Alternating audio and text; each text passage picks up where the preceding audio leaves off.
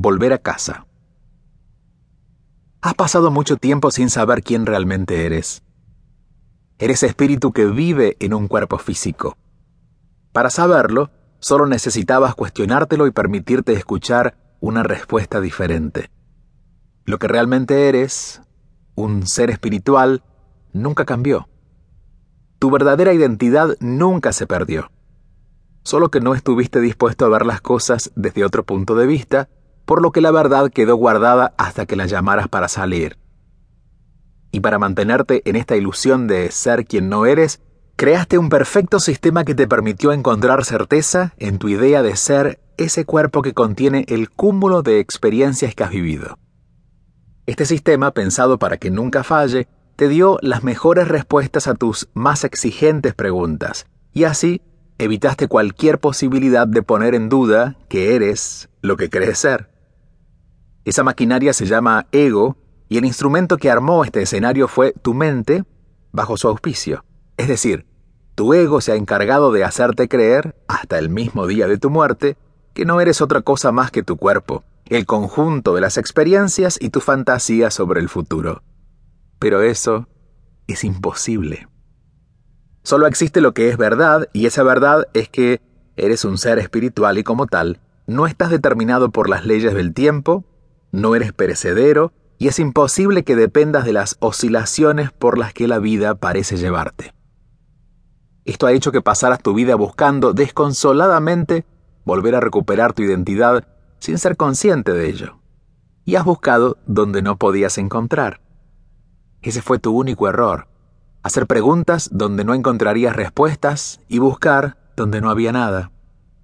Has pasado una vida creyendo que eres lo que es imposible ser. Te has alejado de la zona a un costo de dolor, carencias y miedo que ya no tendrán sentido cuando logres descubrir la verdad. Has estado dormido viviendo una ilusión, pero ha llegado el momento de despertar.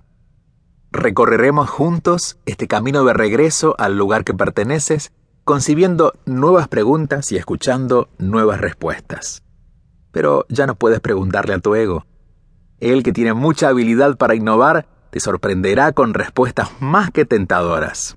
Que eres el mejor estudiante, que eres un buen trabajador, que eres millonario, que eres el marido perfecto, o el amante más deseado, o probablemente te responda que no eres suficiente para hacer ninguna de estas cosas, o que tendrás que esforzarte para hacerlo, sin garantías de éxito.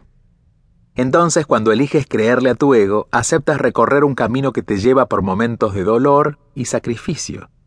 Cuando crees haber llegado, solo encuentras insatisfacción y con una nueva meta pones otra vez la máquina ilusoria en funcionamiento sin ni siquiera cuestionártelo. Entrar en la zona es una decisión que no puede dejar lugar a ninguna vacilación. Cualquier duda sería la aceptación de que el ego tiene parte en este proceso, y este no es asunto del ego. Pero él, que se sentirá amenazado, te ofrecerá todas sus herramientas para tentarte a volver a cruzar el puente hacia su propio reino. Para su propósito, te hará promesas de felicidad y despertará en ti dudas lógicamente fundamentadas. Intentará detenerte calculadamente en este camino de regreso, posponiendo cada cambio que quieras hacer. Debes ser consciente que en cada plazo que le pones a tus cambios, vas creando más lazos con un aparente futuro no permitiéndote tomar acción. No caigas en estos fantásticos juegos.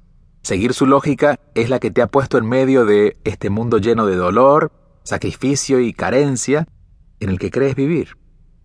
Entonces, ¿decidirías seguir poniendo tu confianza en él?